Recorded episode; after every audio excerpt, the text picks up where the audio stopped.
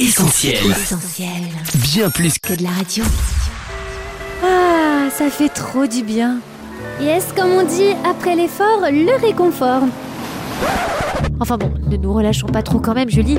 Nos auditeurs ont besoin de nous pour leur révision de vacances. Oui, t'as raison, Mag. La rentrée sera bientôt là. En tout cas, que vous soyez comme nous sous les sunlights des tropiques ou au travail, on vous promet du dépaysement cet été sur Essentiel Radio. Derrière un écran, sur une terrasse ou en croisière, on va voyager. Yes, Essentiel Academy Summer Edition, c'est parti. Essentiel Academy Summer Edition. Salut à tous, Julie au micro d'Essentiel Academy en compagnie de Coach Mag. Salut Julie et salut les auditeurs. Vous nous écoutez sur essentielradio.com ou sur notre appli. Bienvenue sur Essentiel. Un fouet, un chapeau et une cicatrice au menton. Depuis mercredi 28 juin, Indiana Jones est de retour sur grand écran pour le cinquième épisode d'une saga devenue incontournable. Oui, grand moment pour les fans de l'archéologue aventurier. Plus de 40 ans après ses débuts au cinéma et 15 ans après ses derniers exploits, Indy ressort son chapeau et son blouson de cuir pour une dernière virée.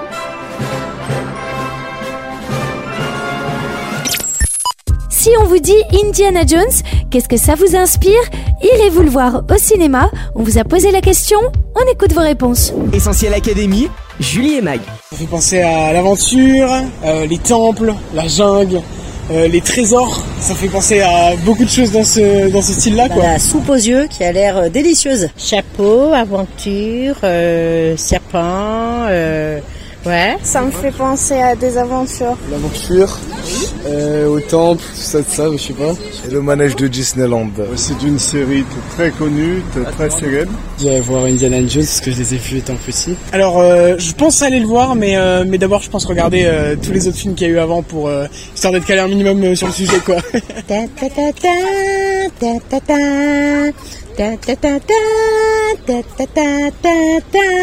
Merci à tous pour vos réponses. Mag, la sortie d'Indiana Jones et le cadran de la destinée vient conclure une saga qui s'inscrit désormais dans les annales. Oui, Julie, et pourtant ce n'était pas gagné.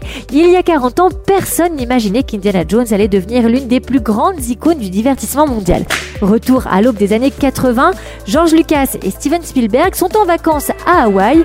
À l'époque, Steven Spielberg rêve de réaliser un James Bond marqué par les séries B de son enfance. Lucas, lui, suggère plutôt l'idée d'Indiana Smith, un aventurier des années 30 à la recherche de reliques au pouvoir surnaturel. Et c'est Banco.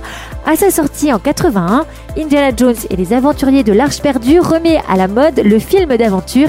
Il devient une référence du genre et l'un des films les plus rentables de l'histoire du cinéma. Pour la petite anecdote, coach, le nom d'Indy n'a pas été choisi au hasard. Effectivement, Julie, puisque le nom d'Indiana n'est autre que celui du chien de George Lucas, un malamute de l'Alaska. Ce compagnon canin avait déjà inspiré le réalisateur pour Chewbacca, lui aussi loyal et velu, fidèle compagnon d'Harrison Ford dans la guerre des étoiles. D'ailleurs, en parlant d'Harrison Ford, si depuis quatre décennies il est indissociable du personnage d'Indiana Jones, il n'était pas le premier choix de George Lucas. Le réalisateur craignait une confusion avec son personnage d'Anne Solo. Steven Spielberg parviendra néanmoins à le convaincre de confier le rôle à l'acteur. Essentiel Academy, Julie et Mag. Mag, parmi les ennemis incontournables du professeur Jones, il y a les nazis, On se connaît? Ma mémoire est un peu confuse. Vous êtes toujours un nazi. mais au fil de ses aventures, l'archéologue va surtout se frotter à toutes sortes de bestioles plus répugnantes les unes que les autres. Ouais, vous avez peut-être en tête cette fameuse scène où des fourmis géantes carnivores s'attaquent à Indiana Jones et ses poursuivants. Toujours dans Indiana Jones et le royaume du crâne de cristal, le fils de l'aventurier se fait piquer par un énorme scorpion. Est-ce que je vais mourir? Heureusement qu'Indy le rassure. Quand il s'agit de scorpions, plus les gros, mieux c'est. En termes de bestioles dégoûtantes, c'est Indiana Jones et le Temple maudit qui remportent la palme du film le plus répugnant de la franchise. L'actrice Kate Capshaw ne dira pas le contraire. Recouverte de plusieurs dizaines de cafards et de scarabées, elle n'emmène pas large au milieu des dizaines de milliers d'autres qui grouillent autour d'elle dans la grotte. Souvenez-vous aussi du banquet du Maharaja avec son menu très appétissant, serpent vivant, soupe aux yeux et cervelle de babouin. Rien que ça. Manger, ça ne vous dit rien Non, j'ai assez avalé de couleuvres. Dans la dernière croisade, la production fait cette fois-ci appel au service de plusieurs milliers de rats pour la rebutante scène des catacombes vénitiennes. Et puis le ton est donné dès la séquence d'ouverture des aventuriers de l'Arche perdue avec toute une cohorte de tarentules vivantes qui grimpent sur le dos d'Indiana et surtout de Santipo, son guide malchanceux. Mais si Indy est courageux et téméraire, l'aventurier a aussi son point faible, il est ophiophobe, c'est-à-dire qu'il souffre d'une peur panique des serpents.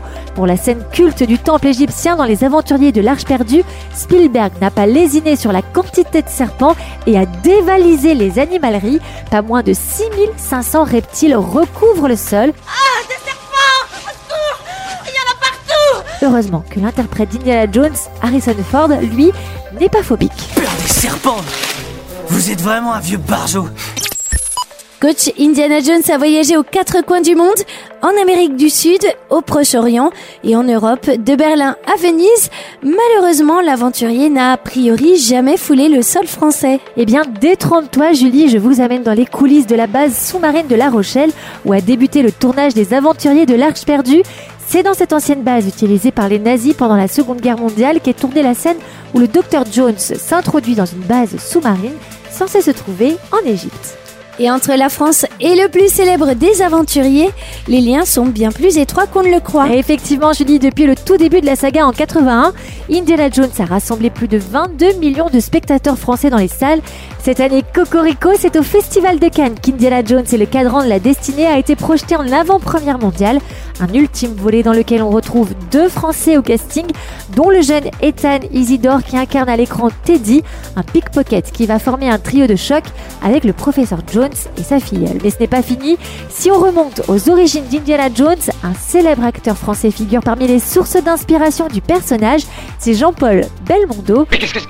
Pas maintenant vers autre chose Oh là, oh là, oh là, oh Allez-vous-en Oh les vaches Adolescent, Spielberg était fasciné par L'homme de Rio, la comédie d'aventure avec une histoire de statuettes précolombiennes, course-poursuite et autres acrobaties.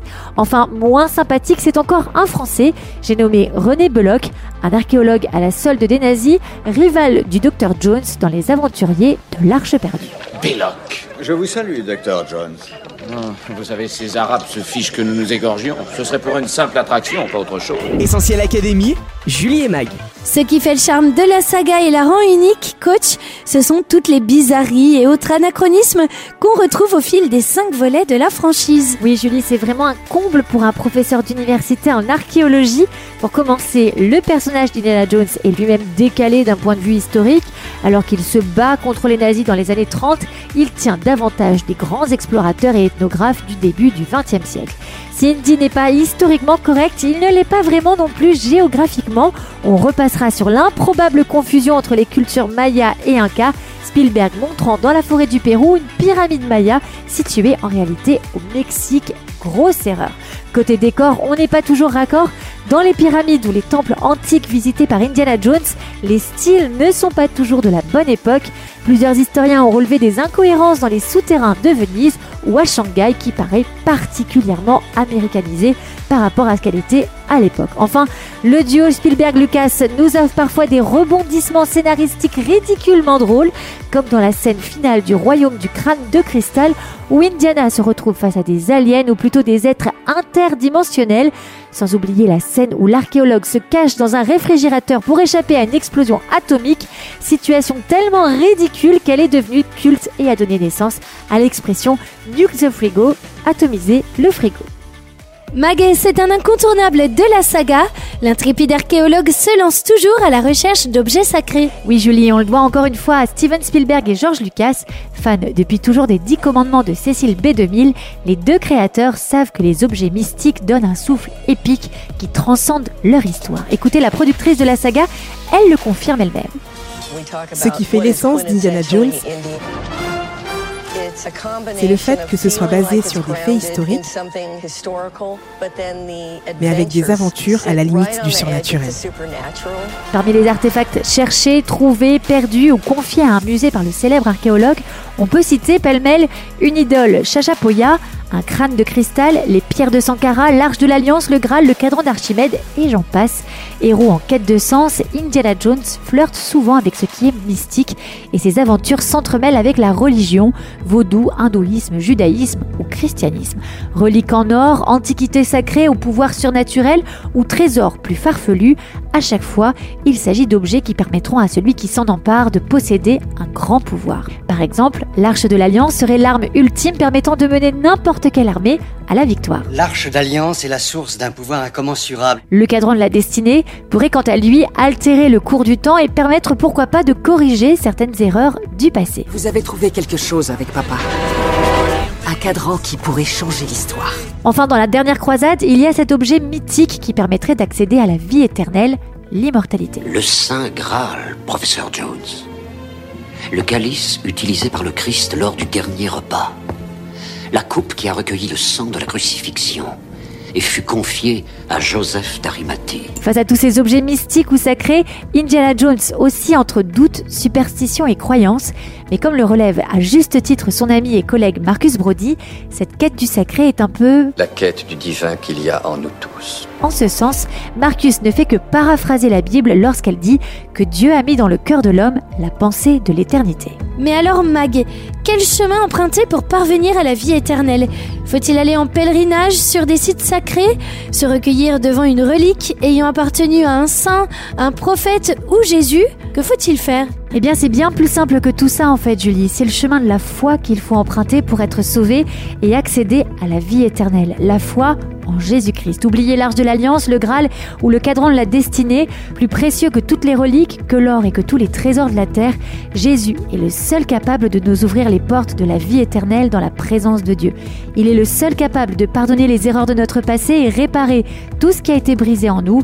Il est le seul capable de nous donner la victoire sur tout ce qui jusqu'à présent nous maintenait dans la défaite. D'ailleurs, le verset de la Bible que déchiffre Indiana Jones lors de l'une de ses aventures parle de lui-même Écoutez. Qui boit l'eau que je lui donnerai, dit le Seigneur, recevra en lui une source qui jaillira pour la vie éternelle. Ok Mag, mais comment être absolument certain que c'est le bon chemin? Eh bien pour cela Julie, comme dirait le professeur Jones, il n'y a qu'un moyen de le savoir. C'est oser. La foi, c'est croire ce qu'on ne voit pas, un peu comme un saut dans le vide. C'est le saut de la foi. Tu dois y croire, mon fils. Tu dois. Faites confiance à Jésus qui affirme Je suis le chemin, la vérité et la vie. Nul ne vient au Père que par moi. Acceptez de le suivre et vous verrez, il comblera parfaitement votre cœur et votre vie. Il changera votre destinée et vous conduira jusque dans la vie éternelle. Mais ça, je l'ai cherché. Toute ma vie. Essentiel Académie, Julie et Mag. Merci coach pour ces conseils. Pour résumer cette émission, on retient 1. Que le personnage d'Indiana Jones est né sur une plage hawaïenne. 2. Que le professeur Jones souffre d'ophiophobie, une peur panique des serpents. 3. Qu'un Français a inspiré le personnage d'Indy, c'est Jean-Paul Belmondo. 4. Que la scène du frigo dans le royaume du crâne de cristal est tellement ridicule qu'elle est devenue culte. Enfin 5. Que faire dépendre sa destinée d'un cadran, ça marche seulement à Hollywood. Dans la vraie vie, pas besoin d'être un archéologue aguerri pour trouver la vie éternelle. Si vous cherchez Dieu de tout votre cœur, il se laissera trouver. Essentiel Académie, Summer Edition. Ah, elle était trop bien cette émission. C'est clair, je te resserre un peu de jus? Les filles, c'est bon pour vous? Je peux stopper l'enregistrement? Oh non, Mathieu T'as tout gâché. À la, semaine prochaine.